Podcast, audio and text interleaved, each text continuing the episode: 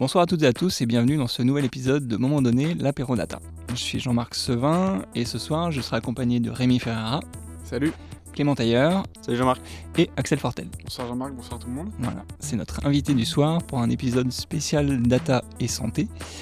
Euh, c'est plutôt Rémi qui va assurer le lead ce soir de l'émission. Je pense que Axel, ce qui sera intéressant, c'est que tu nous fasses la présentation, savoir qui tu es, comment vous connaissez, Rémi et toi, et, et comment finalement tu vas apporter euh, ton regard euh, particulier euh, à cette émission orientée data? Alors, on va commencer par quelque chose de très simple. Donc, je m'appelle Axel Fortel. Je suis interne en psychiatrie. Donc, je suis à ma huitième année d'études. J'ai fait le cursus de médecine avec les deux concours qu'on connaît un petit peu de première et de sixième année.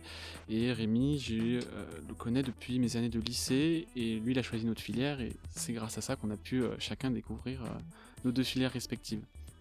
Après, que dire de plus euh, bah, Là, je suis en plein milieu de mon cursus, mais les questions qu'on va soulever ce soir sont des questions que moi j'ai et que je partage avec Rémi depuis au moins quelques années, et on va essayer d'en débattre un petit peu et d'apporter ma, contribution. Alors, je vais juste euh, faire une petite introduction sur pourquoi aujourd'hui on, fait un épisode, euh, enfin, en quoi on peut lier l'intelligence artificielle et le milieu de la santé. Euh, alors, ce qu'il faut savoir, c'est qu'il y a eu plusieurs révolutions euh, dans le milieu de, l'IT euh, de façon générale. tu as eu la révolution Internet, par exemple, la révolution des mobiles. Enfin, il y, a, eu tout un tas. Et ça a créé de nouvelles, nouveaux services et ça a disrupté certains métiers.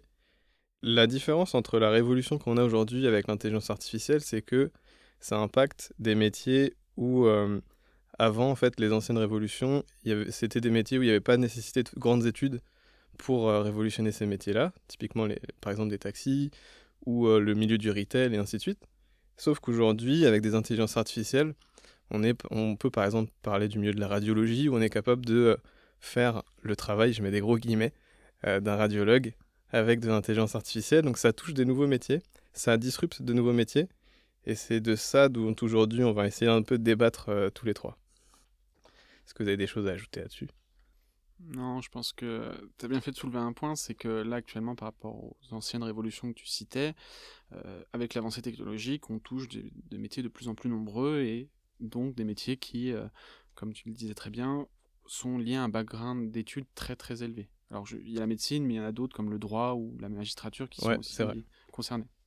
Moi, pour continuer là-dessus, j'avais une petite question pour toi, euh, Axel. C'est toi, en tant que futur, futur psychiatre, Mhm. Euh, qu'est-ce qui t'a amené un peu à t'intéresser à, à, à l'intelligence artificielle, à data science, au machine learning, etc. Je pense que c'est des mots qui te parlent. Oui. Et comment ça se fait justement que ce sont des mots qui te parlent euh, pour toi?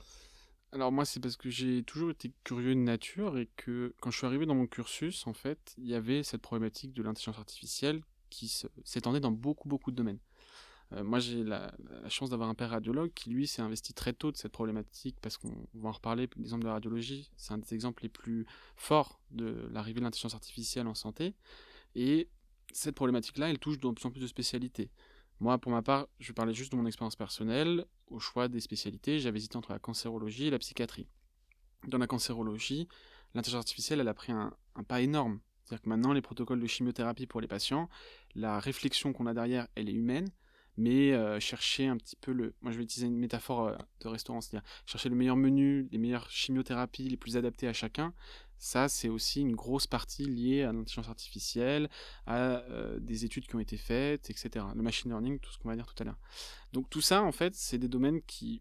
Moi, je me suis posé des questions personnellement en me disant, mais comment ça va impacter ma, ma pratique? Comment je vais pouvoir. Je mets des guillemets, hein, gérer ça, c'est-à-dire l'intégrer sans me faire remplacer, puisque, comme tu l'as dit, Clément, il y a une crainte pour certains médecins de se faire remplacer par cette intelligence artificielle. Je pense qu'on n'est pas la seule profession à être dans ce cas-là. Mais tout ça, ça fait que moi j'ai décidé de m'investir personnellement. Donc comment j'ai fait? J'ai cherché à droite et à gauche euh, dans des milieux, bah, tu m'as aidé d'ailleurs Rémi là-dessus, dans des conférences, dans des choses comme ça, pour des instituts qui, je le savais, travaillaient dessus. Alors on est au CRI ce soir, mais il y a plein d'autres instituts, que ce soit des labos de recherche très pointus ou euh, même simplement des conférenciers. Tout ça, je suis allé à beaucoup de conférences et en y allant, j'ai pu rencontrer pas mal de gens qui euh, avaient une, qui étaient soit comme vous euh, des ingénieurs spécialisés dans ce milieu-là, soit au contraire des gens comme moi qui étaient curieux.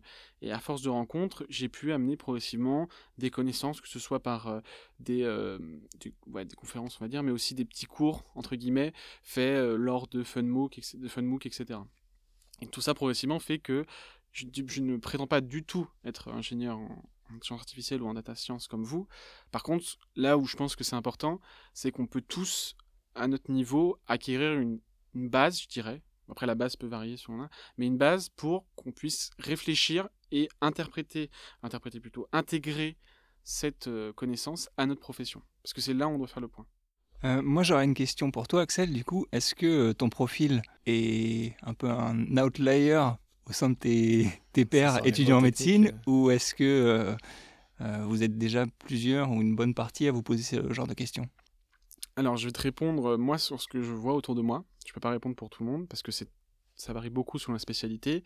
Moi, pour ma spécialité, comme tu l'as dit, je suis un peu un outsider. C'est-à-dire que moi, je considère que toutes les spécialités vont être concernées.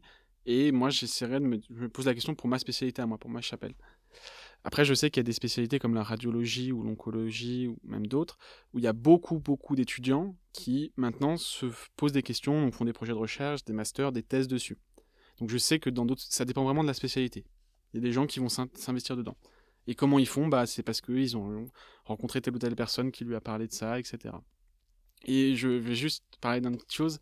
Euh, moi, à mon niveau, j'ai des, conversations euh, Messenger avec deux ou trois groupes où on parle spécifiquement de ça. On se donne des infos pour se diffuser ça, toujours dans le domaine de la santé, hein, bien sûr, mais on essaye à notre petit niveau à nous de diffuser les infos, les connaissances, les formations même sur la, sur, euh, la, santé et l'application de l'intelligence artificielle avec les data, le machine learning, etc. Il n'existe pas une plateforme ou quelque chose qui, réunit tout ça dédié entre guillemets au monde médical? Alors, je vais juste faire un petit aparté pour, euh, pour que tout le monde comprenne. La formation médicale est un peu particulière dans le sens où, après le choix de spécialité, chaque spécialité forme ses internes à sa manière. Et donc, uniformiser une, euh, formation médicale pour les internes, pour toutes les spécialités, c'est très compliqué. Parce que, effectivement, on va pas du tout avoir les mêmes attentes pour un chirurgien que pour un généraliste, que pour un, je veux dire, un pédiatre. Et donc, c'est très bien de vouloir intégrer, et moi je pense que c'est indispensable, vouloir intégrer des connaissances de base en machine learning, en intelligence artificielle, mais il faut que chaque spécialité puisse euh, amener dans sa formation les bases propres à sa formation et les questionnements liés. Euh, je vais rebondir sur une autre question, du coup, euh, peut-être que toi Clément, tu pourras aussi répondre, vu que tu connais de plus en plus de médecins maintenant grâce à ton, ton job. C'est, donc tu as parlé de formation, tu vas à des conférences, euh, ce genre de choses. Tu as, fait aussi quelques MOOC. Euh, est-ce que tu as d'autres moyens ou est-ce que tu as entendu d'autres moyens ou d'autres collègues, euh, enfin, je sais pas si c'est collègue le vrai mot, mais confrères, ouais, plutôt des confrères qui ont des, des formations ou qui essaient de former à ce milieu-là, c'est-à-dire la data science de façon générale? Il y en a, il y en a, mais comme disait Jean-Marc tout à l'heure, généralement, à l'heure actuelle, c'est des parcours un peu atypiques. Et ils essayent à leur niveau, il n'y a pas du tout suffisamment d'offres de formateurs en santé pour l'intelligence artificielle sur le territoire, ou alors il n'y a pas d'organisation qui prétend pouvoir former spécifiquement les étudiants en intelligence artificielle. Pour le moment, tu te résous à des conférences, des MOOC, est-ce que tu arrives à trouver sur le web quoi? Un petit peu, ouais. C'est, je pense, le manque de structure. Ça, viendra dans les années à venir, j'en suis persuadé que la réflexion, la problématique, je parle uniquement pour la santé là, hein, euh, elle se pose déjà et elle amènera nos institutions à réfléchir là-dessus. Mais euh, pour qu'il y ait une formation homogène, il faudra attendre au moins quelques années, voire une dizaine d'années. Est-ce qu'il n'y a pas une espèce de paradoxe entre euh, la part importante qui est donnée au secteur de la santé dans les applications de machine learning et finalement les moyens mis en œuvre pour accompagner cette transition au sein des cursus? Oui, mais ça c'est parce que Enfin, vraiment, j'insiste, le cursus médical, je pense que n'est pas les seuls, je pense au droit ou à des cursus de euh, fonction publique en général, puisque d'abord l'étudiant en médecine est un hospitalier, donc un, fonctionnaire, on va dire. Et euh, ces cursus-là, ils sont généralement très durs à changer parce qu'il y a des nomenclatures, il y a beaucoup de choses et ça nécessite une grosse procédure. Et je suis d'accord qu'il y a un paradoxe parce que euh, de plus en plus ça prend de place, mais il faut voir ça un peu comme une double vitesse, c'est-à-dire que euh, d'un côté, ça avance très très vite en intelligence artificielle, Et de l'autre, malheureusement, nos institutions ne vont pas aussi vite pour changer les choses, pour se poser les bonnes questions. Et c'est ce, c'est comme tu dis très bien, c'est ce fait, ça amène à un paradoxe. ce paradoxe, il creuse entre guillemets ce qu'il faudrait faire et ce qui est actuellement fait par rapport au niveau de connaissances qu'on a en intelligence artificielle. Et moi, je, personnellement, là, c'est vraiment purement mon avis.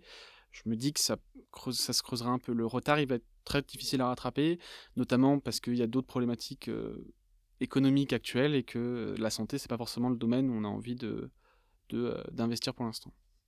Pour rebondir sur euh, la discussion qu'on, est en train d'avoir sur les formations, euh, moi, j'étais pas trop en discussion avec la startup Hawking, mais je sais que vous, vous avez peut-être euh, été à certaines. Et je sais qu'eux, ils ont mis en place des, des, moyens de former les médecins, parce qu'en gros, c'est une startup où il y a à la fois des médecins et des data scientists. Et en fait, ils ont mis en place un espèce d'échange euh, cross-compétences entre les deux équipes, on va dire.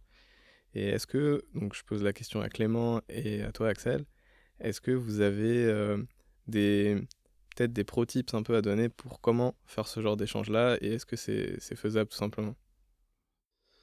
Si tu veux commencer, Clément euh, Ouais. Déjà, je, je pense que l'idée de faire ce, cet échange, euh, elle est bénéfique pour tout le monde, y compris euh, que ce soit pour le médecin, mais aussi et surtout, à mon avis, pour euh, le data scientist slash machine learning engineer, ce qu'on veut. À partir du moment où on peut pas, on peut pas tirer de la valeur de la donnée sans avoir une vraie connaissance métier. Après, l'échange qui, est mis, qui est mis à disposition des, des médecins, c'est-à-dire ce, que, ce que va pouvoir partager le data scientist, les tips, etc. Moi, je ne sais pas comment fonctionne Hawking, comment ça, sur, sur, sur, quel, sur quel principe il se base. Je sais qu'il si je devais euh, si je devais vraiment montrer le, médecin c'est un profil assez particulier parce que c'est un vrai profil scientifique. On peut aller assez loin et, il comprend les choses très très vite. Euh, je dirais que c'est un profil même euh, presque scolaire dans le sens où si on lui explique les choses ça va vraiment très très très très très vite.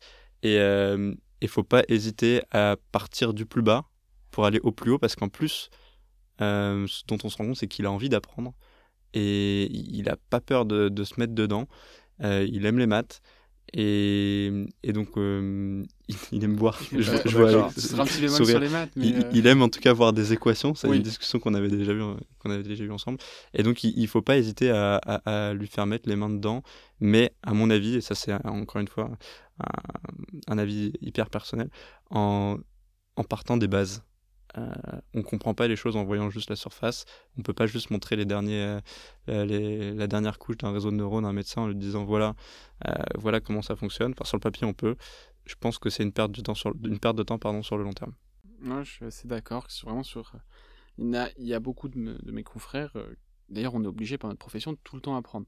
Donc l'aspect scolaire que tu développes, Clément, il est présent en fait quasiment toute notre, toute notre vie même, au-delà de notre profession, parce que c'est des réflexes, des manières de penser qu'on acquiert. On est très très très très avide de nouvelles connaissances. Alors chacun dans des domaines très différents. Hein. Moi je sais que j'ai pas du tout les mêmes envies d'apprendre que d'autres mes collègues.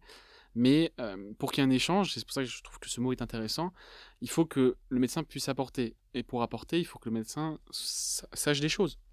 Un médecin qui ne sait pas, je vais prendre l'exemple qu'on prend là, mais un qui ne sait pas, il va donner son point de vue, mais il ne comprendra pas les problématiques qu'il y a derrière. Donc ça peut euh, le frustrer. Enfin, moi, je sais qu'à titre personnel, ça me frustre quand je ne comprends pas les problématiques derrière, et ce ne sera pas forcément très productif. Donc là, on sera plus dans l'échange, on sera, euh, je vais, alors je vais dire un mot un peu brut, mais dans une bouillie qui amènera quelque chose de pas très clair. Mmh. Alors que si on fait chacun l'effort d'apprendre à l'autre, aussi bien le l'ingénieur au médecin que le médecin à l'ingénieur, on a toutes les problématiques en tête, et c'est là où l'échange se construit. Et c'est là où on peut réussir à trouver euh, des solutions pour l'avenir, etc. J'aurais juste dire un petit mot sur euh, les formations hein, que tu disais, Rémi. Euh, je vais un petit, un petit plus, c'est qu'on a parlé des, des, formations pour les institutions publiques pour l'instant, et je sais que dans les institutions privées, ça se fait de plus en plus, dans des cours reliés à des, bah, des, des, boîtes privées, hein. malheureusement, c'est des, problématiques différentes de la fonction publique. Ça se développe de plus en plus, ça se fait, et ce qu'on se rend compte, c'est que dans ces boîtes privées, alors je nommerai pas de boîtes, mais j'en ai quelques-unes en tête, euh, c'est des médecins des fois qui vont pousser la boîte à faire des cours dans ce domaine-là. Parce qu'ils savent qu'il y a une demande, parce que eux-mêmes, ils ont été formés comme moi, à droite et à gauche, ils essaient de recouper des informations, où ils connaissent, euh, ils ont la chance comme moi de connaître un, ingénieur en, data science, et ils poussent comme ça les boîtes privées parce qu'ils savent que, euh, bon là je vais peuvent faire des amis en disant ça, mais ils savent que les boîtes privées, ils sont capables d'enclencher la vitesse pour aller former, aller répondre à une demande qui est croissante. Je vais juste rebondir là-dessus parce que ça serait malhonnête de ma part de ne pas le faire. J'étais euh, à l'hôpital Necker il y a une semaine. Euh, pour le coup, eux ont mis en place euh, un cursus universitaire d'une année. Je ne sais pas comment ça fonctionne. Un diplôme un universitaire. exactement. je ne sais pas si tu as entendu parler. Si, si, les, les, les nouveaux de cette année. Moi, j'ai même hésité à. Ouais, et ben alors, du coup, pendant, ce, pendant la conférence à laquelle j'étais, j'ai rencontré des, de jeunes médecins qui voulaient s'y inscrire et, en fait, apparemment, c'est le cours est surblindé, quoi. Donc, euh, il y a une, gros, une, demande bien trop forte par rapport à, à ce que le, cours pouvait accepter. Mmh. Mais euh, enfin, la démarche est, est, super bonne. C'est aussi intéressant de se rendre compte que, que la demande, en fait, est, est aussi importante. Mmh. Et elle va, elle va croître exponentiellement aussi. c'est ce que je, pense. Mais je pense aussi, dans les prochaines années, tous les médecins voudront le faire. Hein comme je vous trouve un peu scolaire, je vais vous, vous titiller un petit peu. Comment la communauté des médecins réagit euh, avec euh, le trait de caractère très euh, patriarcal qui lui est propre face à l'arrivée de ces nouvelles technologies et de finalement des espèces de boîtes un peu magiques où euh, on met quelque chose dans l'entrée, on met quelque chose à la sortie, et pour une tâche précise, ça arrive à faire mieux qu'eux, alors qu'eux, ils, ont toujours eu cette posture de sachant. Alors, juste mettre un point, parce que c'est important de le dire, l'aspect patriarcal du médecin, il est plus valable dans la société actuelle. Maintenant, il y a d'autres façons de voir la relation médecin-malade, mais on n'est pas là pour en parler. Ce que je voudrais juste dire, c'est que euh, la communauté des médecins, je ne vais pas parler au nom de tout le monde, mais je sais que c'est une communauté comme une autre. C'est-à-dire qu'on lui apporte un nouveau produit, qu'il ne connaît pas, qui euh, est prodigieux sur le papier. On lui vend comme étant quelque chose de prodigieux. Hein. Vraiment, le mot est fort, mais c'est voulu. Et on se dit, bah, est-ce qu'il va me remplacer?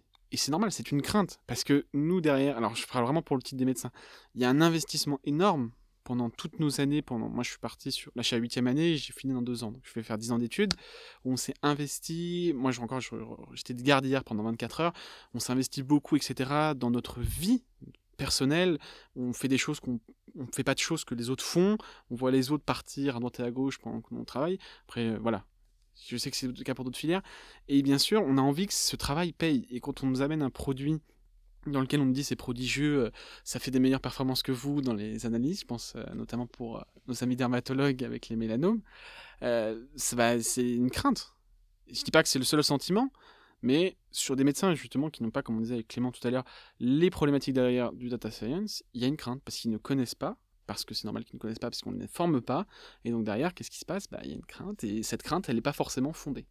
Et après, à l'inverse, il y a des médecins, euh, c'est pour ça que je dis que la communauté, elle est très hétérogène sur ce point de vue-là, qui, euh, comme moi, vont se dire, c'est des nouveaux outils, il faut qu'on les, nous, on les approprie, parce que si jamais c'est pris en charge, entre guillemets, par d'autres des gens qui ne sont pas médecins et imposés ensuite par euh, des institutions, bah, ce sera pas du tout euh, des, mêmes problématiques que nous. Ça fera des résultats qui seront mitigés, voire euh, dangereux. Et là, on parle de santé, donc on parle de patients. On parle de vie, là. Enfin, j'insiste, on parle de vie humaine.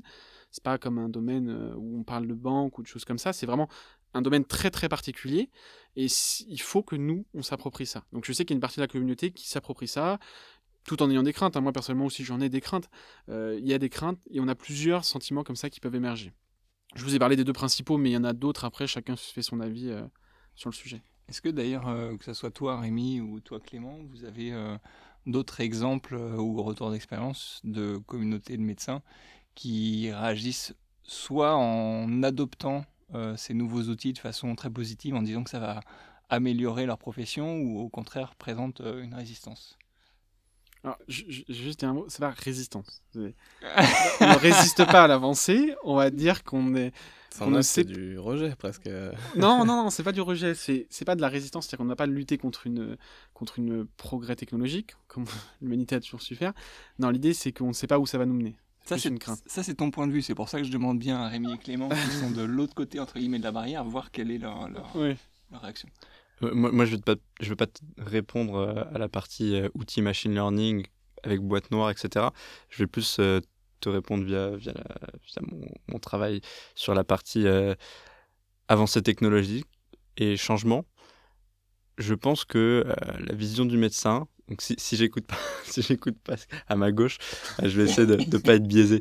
Je pense que la vision du médecin est assez binaire. En fait, il y a deux types de médecins. Il y a ceux qui sont pro avancés techno et qui, et qui vont être à fond et qui vont soutenir. Et, euh, à l'inverse du 1, euh, il y a le 0, donc le, le, presque anti, euh, qui va tout de suite s'opposer sans, sans, presque même écouter, écouter ce, que, ce que peut apporter la technologie à son métier. Parce que je pense pas que, je pense vraiment pas que ce soit deux choses qui s'opposent. Je pense que la technologie est là pour avancer avec le médecin et l'aider dans son, dans son travail. Je suis totalement d'accord avec toi, Clément. Enfin, tu as, ceux qui se cachent un peu les yeux et font non, j'ai rien vu, tout va bien. Et, euh, et à côté, tu as ceux qui sont hyper proactifs, qui se renseignent à fond sur le domaine et tout. Parfois un peu trop. Euh... Je vois de qui tu parles. non, je, je, vise personne. Hein. Non. Mais, euh... mais. Non, je prends pour exemple, une fois tu, tu disais des. Je me souviens, tu... ça peut boucler avec le volet formation qu'on a abordé tout à l'heure. Euh, je parlais avec Axel et il montrait des papiers de recherche. Et ça, c'est un, truc qu'on a vachement entre nos deux métiers, c'est qu'on lit des papiers.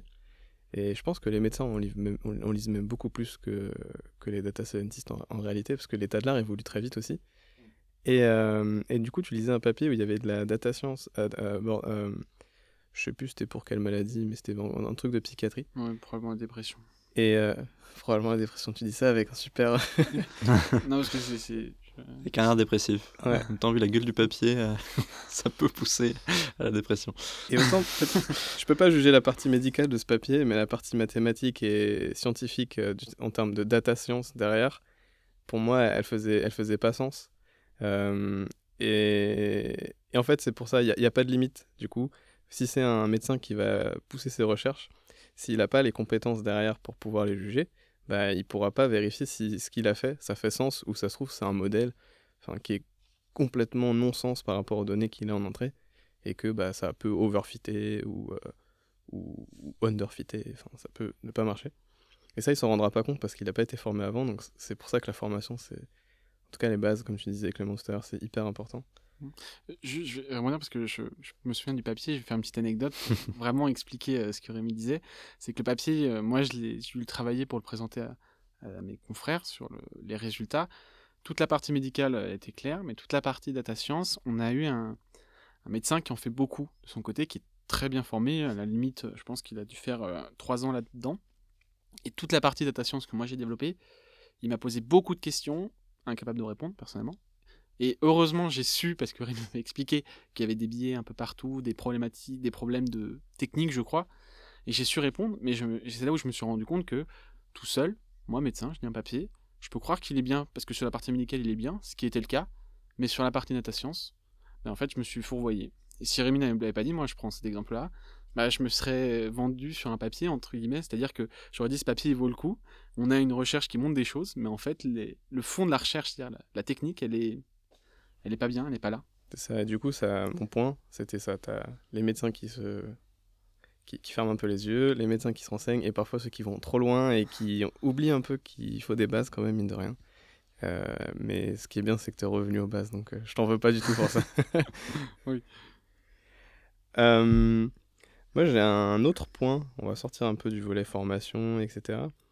c'est est-ce que vous, dans votre quotidien, vous avez un peu vu c'était quoi les nouvelles avancées un peu dans le domaine de l'intelligence artificielle et de la santé? Quelles sont les dernières choses euh, qui sont sorties? Par exemple, je peux commencer si le temps que ça vous vienne en tête. Moi, le dernier qui me vient, c'était en, Chine. Je sais plus c'était quel GAFA, enfin l'équivalent des GAFA chinoises, c'était Baidu, Tencent ou, euh, ou Alibaba ou autre.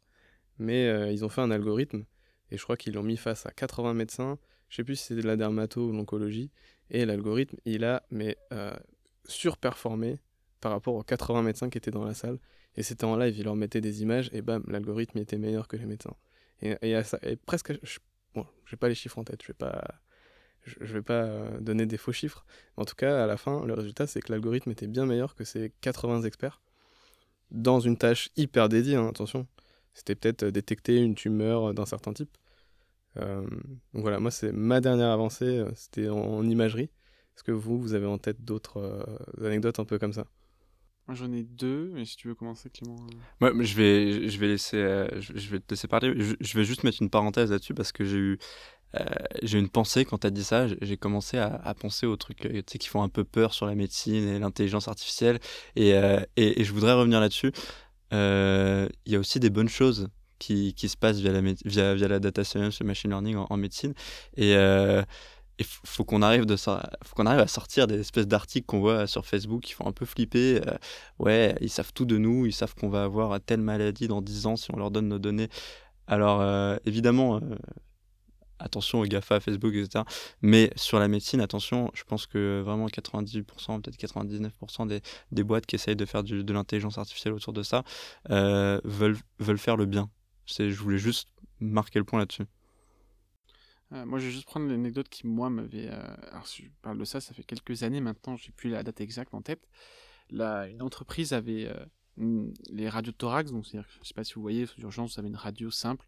Pas du une- tout. en gros, c'est une. En plus, bon courage pour retranscrire ça en Ouais. radio, vas-y. Je vais, dire, je vais dire ça très brièvement, mais c'est pour qu'on ait une idée. C'est une image en noir et blanc où on voit euh, des structures anatomiques et on recherche différentes choses. Voilà. Pour rester simple. Donc en fait, on a euh, des images, nous, qu'on apprend par cœur, et on est capable de cadrer des parties en disant ça c'est pas normal, ça c'est normal, ça il y a quelque chose qui devrait pas être, etc. Ils ont euh, utilisé un algorithme, alors connais pas la sur les bases de données de l'assurance, l'équivalent de l'assurance maladie anglaise, avec l'autorisation hein, bien sûr du comité d'éthique, etc. Et ils ont utilisé l'algorithme pour détecter spécifiquement des tumeurs du poumon sur des radios de thorax. Donc ça se voit, hein, c'est comme une patate que vous voyez, en patate blanche au milieu d'un fond noir. Donc ça se voit, ça peut se voir. Et euh, ils ont fait toutes les radios avec l'algorithme sur tous ces patients qui avaient été euh, diagnostiqués cancer du poumon et ceux qui avaient eu une radio thorax sans cancer du poumon versus des euh, radiologues. Et l'algorithme, euh, comme dit Rémi, il avait montré que, alors je sais plus le chiffre exact, mais on était proche de 80-90% de bons résultats. Et les radiologues, on était proche de euh, 80-75%. Donc on n'était pas du tout éloigné dans les deux chiffres, mais déjà cette différence positive vers l'intelligence artificielle montrait que bah, la question du radiologue se posait. Mais ça, on en reparlera après. Mais euh, il y, a- des questions comme ça qui se posent et euh, on sait que la, donnée, euh, enfin même l'intelligence artificielle en général, ça va impacter beaucoup de choses. Après, il y a aussi un point qui est important, c'est la réactivité des algorithmes. C'est-à-dire que si on prend le truc de façon un peu pragmatique, le radiologue, il y en a peut-être qu'un, il n'est pas toujours disponible, alors que si tu as un outil qui te permet d'avoir la réponse en l'espace de 30 secondes, ça te permet d'avancer dans ton workflow de, de traitement médical. Ouais, alors le, le Tu vois, radio- dans enfin, j'imagine nos urgences, par exemple, tu as besoin d'avoir une réponse rapidement, et ça peut être très utile d'avoir ce genre de choses. Alors, je vais juste faire un, un petit point technique là-dessus. Euh, les radiologues, c'est comme toutes les autres spécialités, ils ont des gardes. Donc, c'est-à-dire que si vous allez aux urgences, même à 2h du matin, et que vous avez besoin d'une imagerie, il y aura toujours un radiologue pour lire, euh, parce que c'est ce qu'on appelle la permanence des soins. Il y a toujours un médecin qui sera là. Euh, par contre, je soulève un point intéressant, c'est que le but, c'est d'aider, pas de remplacer. Donc, euh, le radiologue, plutôt là où il pourrait avoir l'utilisation de l'intelligence artificielle, c'est alors quelque chose de très basique mais très simple, c'est avoir l'image directement sur un ordinateur plutôt que de devoir euh, chercher l'image dans un ordinateur particulier, etc. Transférer les images, être capable de les retranscrire directement au patient ou au médecin qui prend en charge le, le patient en urgence, donc l'urgentiste. Tout ça, ça, ça l'aide. Mais par contre, comme tu le dis toi, euh, utiliser euh, l'intelligence artificielle, l'algorithme pour faire un diagnostic parce que le radiologue n'est pas là ou parce qu'il est trop occupé avec autre chose, euh, là, ça c'est quelque chose qui, pour moi, n'est pas le but recherché. Le but que nous on cherche dans l'intelligence artificielle. Après, il faut voir aussi que, bon, là, on prend l'exemple de radiologue, donc qui nécessite un équipement certain au départ, Mhm.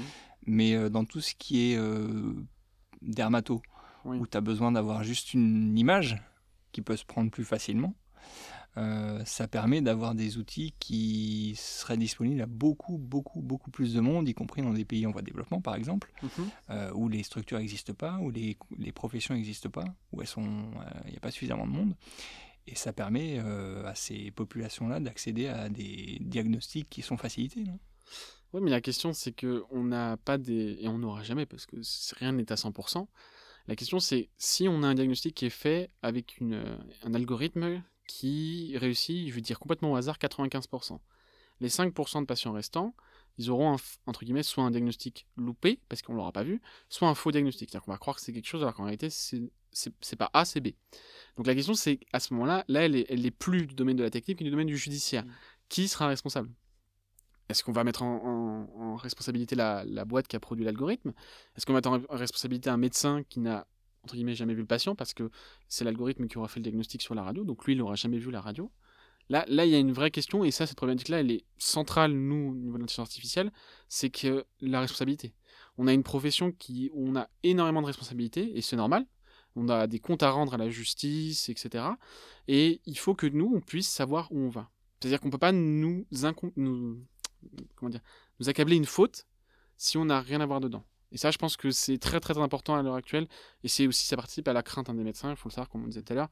Parce qu'ils se disent, nous, et je le vois avec nous, la, enfin, je veux dire la jeune génération, la génération plus jeune, on a des problématiques de responsabilité qu'avaient pas nos, nos, nos, pères euh, plus âgés. Parce que on a actuellement une évolution du système, comme tu le disais, qui était plutôt patriarcal à l'époque. Et quand je dis l'époque, c'est jusqu'aux années 70-80, vers un système qui se veut égalitaire entre le médecin et le patient. Non plus chercher quelqu'un qui sait, mais quelqu'un qui va accompagner et quelqu'un qui va orienter. Du coup, on va reprendre euh, le débat que tu as un peu commencé sur euh, l'explicabilité et euh, en fait un algorithme aujourd'hui, surtout dans l'image. En fait, même nous, en tant que data scientist, on dit que c'est des black box. Ça, je pense, c'est une question que tu n'as peut-être pas trop envie d'aborder, Clément, mais on va quand même l'aborder. on dit que c'était black box parce qu'en fait, on, met en entrée des paramètres et ensuite notre modèle, typiquement un réseau de neurones, il va optimiser ces paramètres-là, mais on ne sait pas trop ce qui se passe au milieu, et ensuite il va nous sortir une prédiction. Donc pour les modèles très complexes, surtout en images, on parle de black box. Aujourd'hui, est-ce que toi, euh, Axel, est-ce que là je veux ton avis hyper personnel, après tu peux développer. Est-ce que toi, tu ferais confiance à une black box comme ça si on te dit euh, a priori qu'elle euh, est meilleure que toi? Est-ce que je ferais confiance? Je pense qu'on sait pas tout qu'on saura pas tout, même avec l'avancée de la science. Et là, j'ai un, peu une métaphore qui vient en tête, c'est comme pour la météo. C'est-à-dire qu'on peut faire des prévisions sur ce qui va arriver, mais on n'est jamais à l'abri qu'un orage, enfin, qu'un orage, qu'une pluie intervienne ou qu'un gros coup de vent arrive. Donc je me dis, on ne saura jamais expliquer tout, tout, tout des algorithmes, comme on ne saura jamais prédire la météo à, la seconde près, ou alors je me trompe peut-être, mais euh, c'est devenu très très difficile. Et je sais qu'il y a une part de mystère, mais moi ce que je vois, c'est que derrière on a les résultats, qu'on a des gens qui réfléchissent à justement limiter au maximum, c'est black box, c'est ça?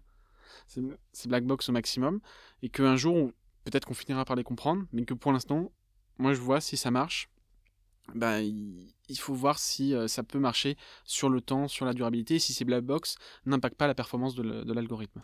Est-ce que euh, on peut euh, faire un, parallèle avec euh, la façon dont aujourd'hui on se, fait confiance à des applications ou des ressources pour te choisir un resto, un voyage ou ce genre de choses? Donc forcément la santé c'est plus impactant, mais il n'empêche que tu fais confiance aveugle et c'est une, application qui va te recommander d'aller là. Tu lui as donné quelques critères, mais tu vas lui faire confiance alors que tu sais absolument pas comment elle a été designée.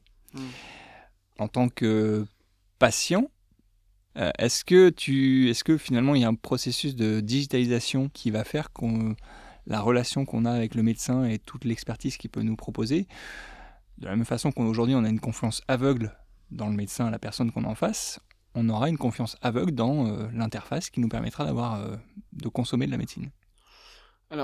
Euh, que tu rapportes sur la digitalisation pour le choix des restaurants, pour le choix, je veux dire pour euh, Uber, pour le transport, etc.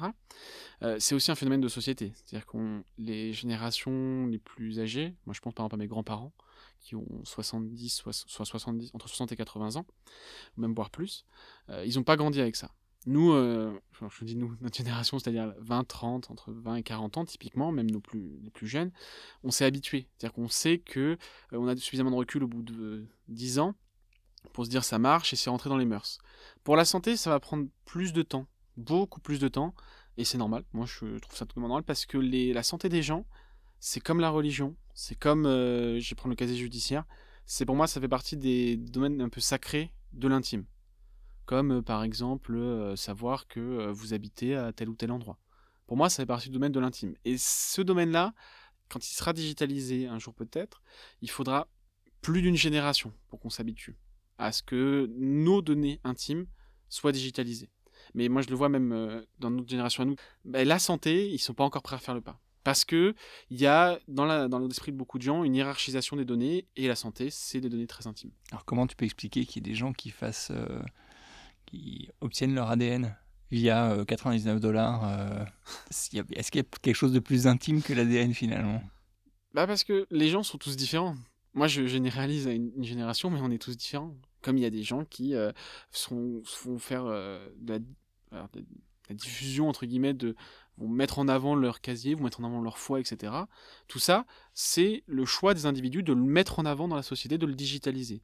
Mais à la différence de ce que tu disais sur d'autres services, euh, moi, je le vois un peu même personnellement au quotidien. Quand je suis bloqué, bah, je vais sur la RATP pour savoir quelle ligne je dois prendre quand il y y a des soucis de transport ou savoir si le trafic est perturbé. Du coup, pas la 13 Jamais. voilà. Mais par contre, sur la, santé, euh, déjà, euh, les gens ne mettent pas forcément en avant qu'ils vont digitaliser ces informations. Quand ils le disent, ils, ils, ont des réactions en se disant bah, pourquoi tu as fait ça? Ou euh, plutôt, euh, c'est pas des réactions de joie, d'enthousiasme comme on peut avoir pour d'autres services. Donc je pense que non, je, suis d'accord avec toi, que chacun fait ce qu'il veut, mais pour moi, le choix de mettre en avant, de mettre en lumière les données intimes, c'est personnel. Si les gens le font, très bien. Mais contrairement à d'autres, euh, on ne doit pas influencer les gens pour qu'ils les mettent en avant. Alors justement, tu ouvres juste si je peux rebondir là-dessus, je, suis 100% d'accord avec Axel et, typiquement le, le, ce qui aujourd'hui est, hyper mis, mis, en avant dans, en France euh, sur la digitalisation de tout ce qui est médical, c'est le DMP, dossier médical partagé. Je ne sais mmh. pas si tu as entendu. Oui, oui ça revient sur les débats. Oui. Euh, L'idée là. Euh, alors ça fait peur à première vue, parce qu'on se dit, oula, mmh. on, va, on va digitaliser toutes nos données. Non, euh, l'idée aujourd'hui, en tout cas, je ne sais pas comment ça a évolué depuis ou comment ça va évoluer, c'est de faire en sorte que euh, le patient ait vraiment le, le, la enfin même pas de la volonté, c'est que c'est au patient en fait de rentrer ses données dans ce, dans ce DMP. Euh, on ne force pas parce que je pense, là je vais aller un peu plus loin qu'Axel, le médical c'est pour moi pas une donnée qui fait partie de l'intime, c'est encore autre chose, c'est au-dessus. C'est, euh, c'est, on parle pas d'adresse là, on parle pas de, euh, de, de, choix ou de, euh, de métier, de, de nombre d'enfants, etc. Non, le médical pour moi, il y a, c'est le top of the top. on ne touche pas au médical et on ne contraint pas quelqu'un à mettre ses données de santé. Bah, alors justement, je suis totalement d'accord avec toi. Je vais te redonner la parole dans deux minutes. Euh, en fait, vous êtes en train d'ouvrir un peu le, débat sur l'une des dernières questions que, que je m'étais notée. C'est le volet un peu anonymisation, parce que ces données-là, on est tous d'accord, elles sont hyper sensibles. Euh, moi, je veux pas que mon dossier médical soit sur Internet, euh, surtout pas. D'ailleurs, j'ai vu hier à la télé que, en gros, un dossier médical aujourd'hui, sur le dark web, ça valait plus cher que ta carte bleue. Et en fait, aujourd'hui, on se rend compte que oui, les gens ont de plus en plus de réticence à l'intelligence artificielle parce que les gens commencent à, être au courant de ce qui se passe. Euh, typiquement, je vois pour tout ce qui est Google Home, etc.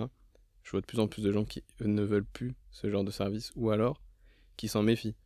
C'est pour ça que maintenant, sur le nouveau euh, Facebook, euh, je sais plus comment il s'appelle, le nouvel appareil Facebook, ils te vendent carrément avec un cache, cache webcam intégré. Donc, pour, c'est prévu dans le truc, tu as le cache webcam avec parce qu'ils savent très bien que s'ils le mettent pas, les gens vont pas l'acheter. Donc en gros, ils te vendent que. Et tu peux désactiver le micro. Donc tu as un bouton pour désactiver le micro et couper la caméra quand t'es pas chez toi. Donc vraiment, le, le secret et l'anonyme, ça devient de plus en plus une priorité des gens. Et je pense que pour le médical, c'est exactement pareil. Du coup, ma question, c'est ça c'est euh, aujourd'hui, comment vous pensez qu'on peut anonymiser des données médicales? Ça, je pense que Clément aura des, des super avis là-dessus.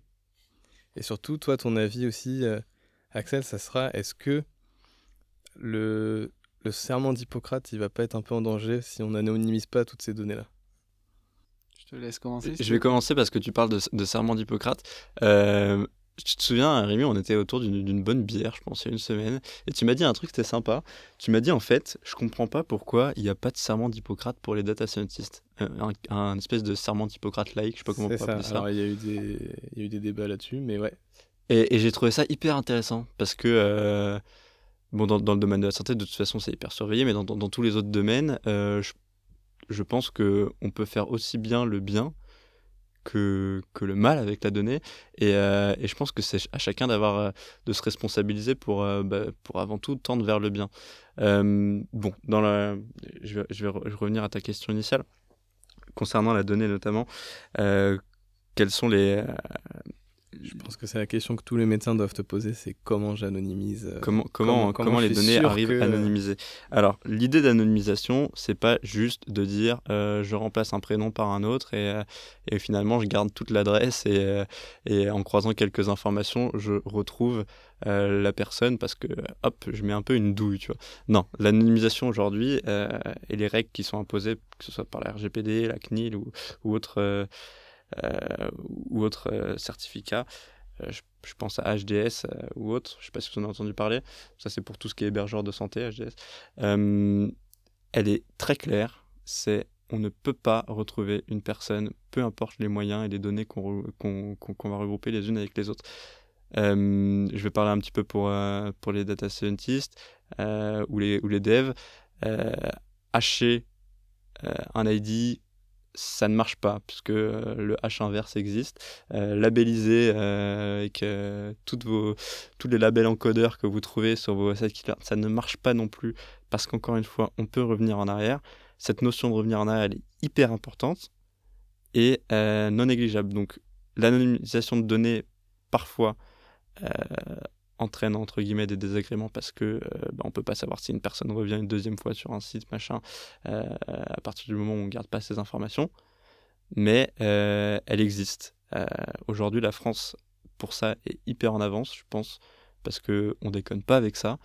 Et, encore une fois nous on est enfin je parle je parle en tout cas pour moi et, ce que je fais au quotidien je suis hyper fier de de, et c'est vraiment une priorité pour moi de faire en sorte que, parce que je pourrais être impatient, et je suis impatient, de faire en sorte que tout soit mais euh, indétectable, irretraçable, enfin irretraçable, et genre, c'est... euh, Et donc, au final, ta réponse là-dessus, c'est que oui, c'est possible de faire de l'anonymisation complète et de traiter des données médicales sans pouvoir faire, comme tu dis, la transformer inverse et de retrouver la personne. Ouais, c'est possible, c'est totalement possible, euh, j'y crois. Euh, maintenant, on va toujours te parler d'un cas hyper extrême. Euh, moi, j'ai eu ce retour une fois. Ça, ça, ça évidemment aucun, aucun lien avec mon activité parce qu'on n'est on n'est pas du tout là-dessus. Mais on m'avait dit, ouais, imagine, euh, toi, tu es une société euh, à Bordeaux euh, qui travaille sur les cancers hyper spécifiques, sur un, je sais pas, un organe très particulier, un type de cancer hyper rare, même si tu enlèves le prénom, etc., et que à la fin tu gardes juste la notion de ce cancer super rare, et ben ça se trouve, il n'y a, qu'une personne dans le monde. Un- C'était un cas un peu tordu, mais j'imagine qu'il existe. Je suis pas Oui, ça, euh, et ben in fine, en, en ayant cette notion de cancer, tu vas potentiellement retrouver la personne. Mais est-ce qu'il n'y a pas une, euh, une attitude un peu schizophrène avec euh, tout ce qu'on hein. tout ce qu'on diffuse aujourd'hui sur les réseaux sociaux, euh, enfin, il est facile d'aller piocher dans tous les commentaires ou les posts que les gens font, les images qu'ils font, s'ils sont à l'hôpital ou ce genre de trucs. Et donc c'est un peu open bar sur les gens qui postent sur tous ces réseaux. Et l'aspect, euh, non, je veux absolument pas qu'on sache quoi que ce soit sur mon dossier médical. L'air de rien, euh, enfin, si on donne suffisamment de data qui sont plus ou moins euh, personnelles de façon très publique et ouverte, l'inférence, elle est, elle est pas si compliquée à faire. hein. Alors, je vais juste dire un truc, parce que Ah, je- le, le psychiatre intervient tout à fait. J'aurais pas dû utiliser le terme schizophrène, je le sais. Parce que il y a une, une notion qui est extrêmement différente entre le Facebook et la- les données médicales, c'est que Facebook c'est un choix. C'est-à-dire que, Mm. alors c'est, je suis d'accord, hein, moi je suis le premier à le dire, je, je préviens tout le monde, c'est très mal indiqué, c'est-à-dire qu'ils vont vous dire il y a des politiques de confidentialité, mais en réalité on sait que dans la pratique personne ne lit les, je vais dire au hasard les 8 pages qui sont liées avec. Moi je les ai lus hein, personnellement, c'est mon côté un petit peu paranoïaque, mais euh, je les ai lus et c'est vrai qu'il y a des choses, ils le disent bien, ils le disent, vos données vous les donnez entre guillemets à Facebook par votre action de les publier. Et ça, c'est le choix de l'individu. La donnée de santé, c'est euh, généralement les gens ils maîtrisent pas leurs données parce qu'ils sont dans des structures, dans des cliniques, dans des hôpitaux, dans des médecins où la donnée elle est traitée par des professionnels qui sont qui sont censés pouvoir gérer ça. Et c'est ça la différence, c'est que Facebook, c'est pour ça que le terme schizophrène me dérange un peu, c'est que Facebook c'est un choix de donner sa donnée. Euh, les données, les données médicales en général, c'est pas des choix, on les donne pas, on les donne on les donne aux gens à qui on veut les donner. Et c'est pour ça que c'est pas schizophrène ni paradoxal, c'est juste que il faut bien faire la différence entre la volonté et euh, l'influence. Et du coup, pour revenir sur la question que je t'avais posée tout à l'heure, Euh, Qu'est-ce que tu penses du serment d'Hippocrate euh, que tu vas bientôt faire, j'espère? Ouais, Est-ce que tu penses qu'il peut être en danger à cause de tout ce débat-là qu'on qu'on vient d'avoir? Disons que c'est. Oui, alors, le serment d'Hippocrate, surtout un, un point au-delà du serment d'Hippocrate, c'est le secret médical. C'est à quel point on peut actuellement garder un secret. Et c'est une problématique que. Enfin, moi, je ne connais pas la réponse, hein, personnellement. Comment peut-on garder un secret dans une société où les gens font le choix de livrer leurs données eux-mêmes, mais euh, où les données doivent rester quand même un minimum euh, Ouais, personnel moi, je, je comprends pas du coup. C'est euh, comment ça peut être de ta faute Est-ce que tu, tu, tu romps pas le serment d'Hippocrate si ton patient publie ses, ses informations C'est Bah entre guillemets ça. Son, je suis d'accord avec toi. C'est son choix là. T'es plus du tout en cause pour moi en Oui, tant que médecin. c'est ça, c'est ça qui est très important dans la, dans la notion de secret médical, c'est que moi, c'est une phrase que je dis très souvent aux patients. Nous, quand on leur parle, euh, moi je prends mon exemple à moi, hein, de psychiatre, on leur dit leur pathologie, etc. Et quand on fait des entretiens avec la famille, parce que c'est très important, Mhm. la chose principale qui nous nous retient, c'est que toutes les informations à caractère médical, si elles sont délivrées aux proches, c'est par le patient. On ne délivre rien, nous. Et c'est ça, justement, quand tu dis, le- Rémi, le, secret, le serment d'Hippocrate est menacé, je te dirais non, parce que nous, il nous concerne, nous, le serment d'Hippocrate, il ne nous concerne pas les patients. Mm. Donc la donnée de santé, si elle est dévoilée par les gens, bah, c'est leur, c'est leur, c'est leur euh, vie, ils font ce qu'ils veulent, c'est leur liberté de, leur de l'information. Par contre, nous, on sait que euh, il faut se protéger de ça. C'est-à-dire qu'on sait que de plus en plus, on va voir, euh, alors je peux prendre des exemples pour que ce soit plus clair, euh, un tel qui va nous dire, euh, oui, euh, j'ai vu monsieur machin dans la salle d'attente, j'ai vu qu'il était hospitalisé il y a trois jours. Donc on sait qu'on a des questions comme ça où on nous demande clairement la donnée de santé.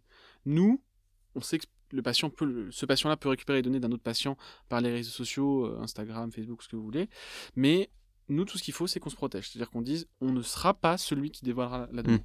Et c'est ça, c'est pour ça que moi je pense que le serment d'Hippocrate n'est pas menacé parce que nous on a cette éthique qui est très forte, très marquée dans la profession et qui euh, est transgénérationnelle, c'est-à-dire qu'elle est aussi forte pour les gens qui partent, les médecins qui partent à la retraite que les médecins qui arrivent euh, sur le marché du travail. Et c'est surtout ça cette différence, c'est qui dévoile la donnée de santé. La de santé elle est personnelle et c'est pour ça que moi je pense personnellement que le, secret, le serment d'Hippocrate n'est pas menacé par ça. Parce qu'après nous on peut pas assurer l'anonymisation des données quand elles sont utilisées à des fins de recherche, etc. Et ça c'est plutôt toi Clément qui, qui nous a répondu là-dessus. Et, et- et du coup, euh, est-ce que vous êtes sensibilisé avec l'émergence des, des données et, euh, et- son potentiel partage, notamment euh, voilà, dire, dire aux médecins, euh, aux patients, pardon, attention avec Facebook, ça même- reste. Et même je rajouterais, est-ce que vous, vous, vous adoptez des démarches de sécurité? Parce que nous, pour le coup, en tant que data scientist, on est hyper sensibilisé là-dessus, je pense. Ouais. T'es d'accord avec moi? Qu'à niveau sécurité, on a des briefings, on dit bah voilà, cette donnée-là, elle peut pas aller ici, celle-là non plus. Là, je me dis si le médecin, il a son petit laptop euh, avec toutes ces données. euh, Pas verrouillé. ouais, Hmm. Ouais. Qui est sensible au, c'est ça. Et peut-être qu'en fait, virus, choses comme Ouais. ça. ouais. niveau éthique, il faudrait euh, former que l'éthique va plus loin que juste l'éthique. Elle va aussi dans ton comportement vis-à-vis de ce que tu fais au Mm. quotidien et surtout en termes de d'éthique IT, je vais dire, donc de sécurité, de protection des données, etc. En fait, il faudrait peut-être prolonger un peu euh, l'éthique médicale aux nouveaux outils euh, que tu vois au quotidien, en fait. Alors, euh, moi, je vais répondre euh, en donnant des, exemples un peu pratiques. C'est, comme tu le dis, l'ordinateur portable avec les données de patients, etc. Ça, on évite au maximum de le faire. On a des réseaux qui sont mis en place par les structures. Moi, je pense à la PHP où je travaille, où il y a des boîtes mail professionnelles pour les diffusions d'informations, même si on sait que ces boîtes mail peuvent être attaquées et qu'elles l'ont été par le passé. Parce que, comme tu me disais, la donnée médicale, elle, se, elle valent cher sur le marché. Euh, oui, je cher, mets ouais. les pieds dans l'eau, mais je préfère que ce soit dit ouvertement parce que euh, les gens ne sont pas forcément. Moi, je le vois dans- chez mes confrères, que ce soit médecins, infirmiers, etc.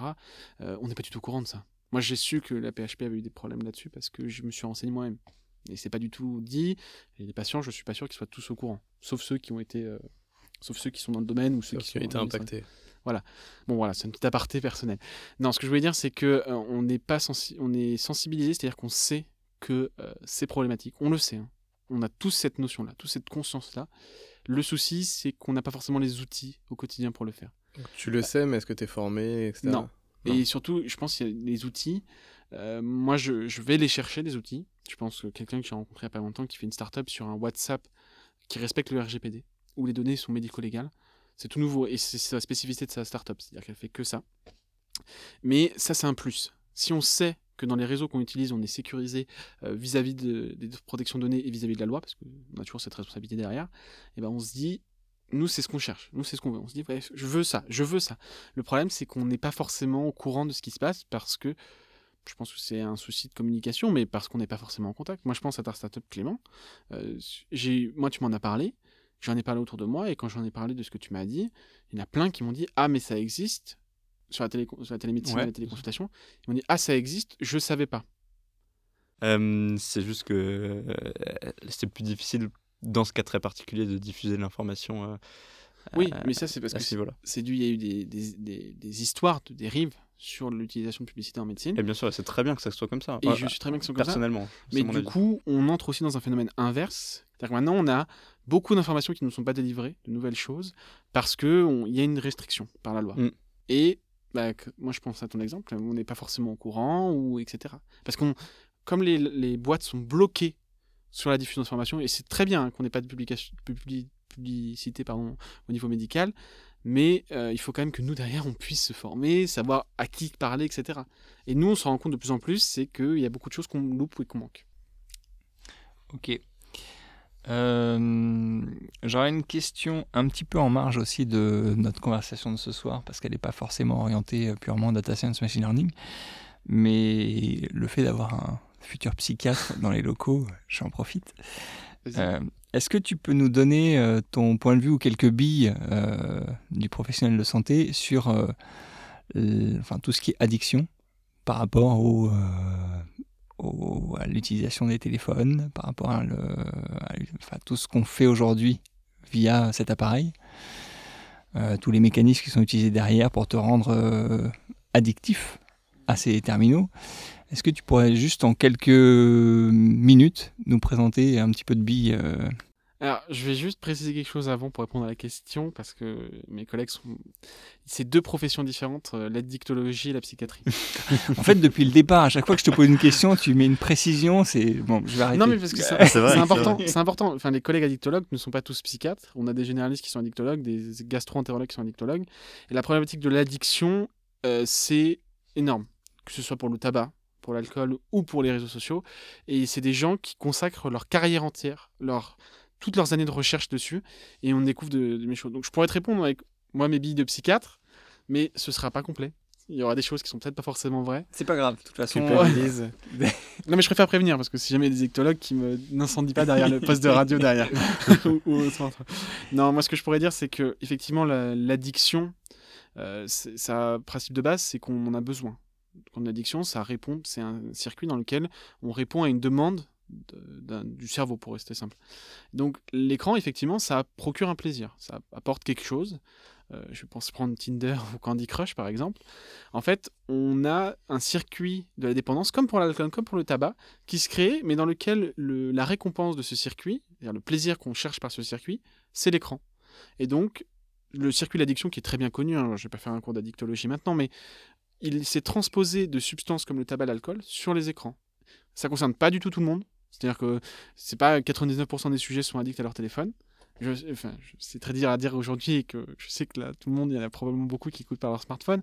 Mais la différence entre l'addiction et l'utilisation, c'est que l'addiction, si vous lui coupez, il y a ce qu'on appelle un sevrage qui va apparaître. Donc, il va être en manque, il va tout faire pour récupérer le produit, etc. T'es sûr pour les 90% Moi, je pense qu'on est, on est tous addicts à notre téléphone. Oui, mais si, jamais je te coupe de ton téléphone. Je, mais... suis pas bien. Hein. Non, mais t'es pas pas bien. T'es pas bien. Mais si tu si es capable de, de voir euh, tes amis euh, autrement parce qu'ils habitent en bas de chez toi, de voir ta copine parce que tu habites avec elle, et d'aller au boulot en bus parce que tu connais as des erreurs par cœur, etc. Mmh. Tout ça, tu pourrais le substituer. Quelqu'un qui est vraiment addict, c'est quelqu'un, je vais lui prendre son téléphone. Ouais et il serait capable de retourner, je vais vraiment caricaturer au maximum, sa maison pour le rechercher au bout d'une heure, ou de rester chez lui par exemple parce qu'il n'a pas sa dose d'écran par jour. Et de, d'impacter du coup son boulot, sa vie personnelle, etc. Toi, je pense que si tu regardes ton téléphone pendant 3 heures, ça t'empêchera pas de sortir et d'aller travailler. Non, c'est clair. Alors que quelqu'un qui est addict, oui. Je serais un peu triste quand même. Oui, voilà, tu seras triste. En fait, la question, elle est un petit peu en marge, mais pas anodine non plus. C'est-à-dire qu'il y a beaucoup de données aujourd'hui qui sont collectées via ces terminaux qui donc nécessite qu'on les utilise le plus possible, de façon à ce que nous, de notre côté, avec nos postes de data scientist, on puisse avoir le maximum de matière à exploiter. Et donc forcément, c'est un peu borderline parce que tu cherches à inciter l'utilisateur à utiliser au maximum ton, le terminal pour t'alimenter en données.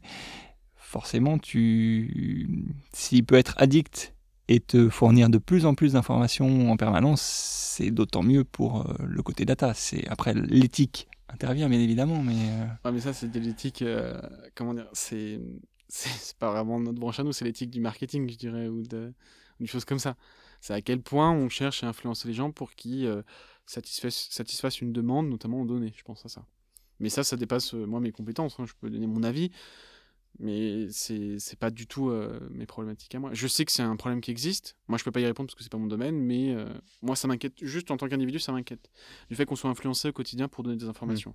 Et qu'on sait fatalement que, moi, je le vois parce que j'ai des, je, je- je traite avec des patients vulnérables et donc qui peuvent être plus à même de donner des informations à cause de leur vulnérabilité.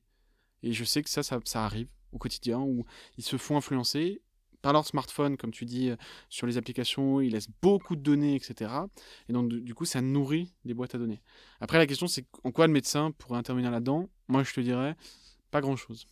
Parce que c'est un problème qui touche tous les domaines, et pas que la médecine. Ouais, c'est- c'est c'est de l'éducation bien en amont de tout ça. C'est l'éducation de chacun. Hmm. Pas de professionnels pour éduquer, Hmm. mais l'éducation de chacun qui est assurée par ceux qui savent. Très bien. Euh, avant de conclure, je voudrais te poser une toute dernière question. Euh, si tu devais donner euh, un ou deux conseils à tes pairs étudiants qui souhaiteraient euh, emboîter ton pas pour se former, prendre un peu d'avance et se former à tout ce qui est ML, data science, etc., qu'est-ce que tu recommanderais? Bah, premièrement, ayez la curiosité déjà. Parce que c'est très important d'avoir la curiosité, de la cultiver. Et la cultiver en pratique, chercher. Toujours chercher euh, des instituts qui s'occupent de ça, euh, qui font des conférences ouvertes. Moi, je pense, je, fais juste une petite digression, je pense à un exemple personnel. Je fais un diplôme universitaire dans lequel euh, je suis relié à l'Institut de droit de Paris, qui fait, par exemple, en deux mois, deux colloques sur l'intelligence artificielle en, santé. Donc je sais que ça, fleurit de plus en plus dans le paysage français, ces colloques, ces conférences. Et c'est par ça, c'est par ces colloques-là, c'est par ces rencontres qu'on arrive progressivement à créer ce qu'il faut pour se former soi. Et pas avoir une formation typique, mais se former soi sur ce qu'on veut nous. Messieurs, merci beaucoup pour ce soir. C'était une bonne session. Euh, Axel, je pense qu'on aura l'occasion de te réinviter parce que c'était Rémi et Clément, vous pouvez confirmer, ça a été super intéressant. Ah, c'était un plaisir. Moi j'ai appris plein de trucs, alors qu'on se connaît bien pourtant, mais j'ai appris plein de trucs. On apprend tous les jours, Rémi. à chaque fois qu'on se voit. Merci à toutes et à tous d'avoir écouté ce podcast. On vous donne rendez-vous pour un prochain épisode du moment donné, la période data, très très bientôt.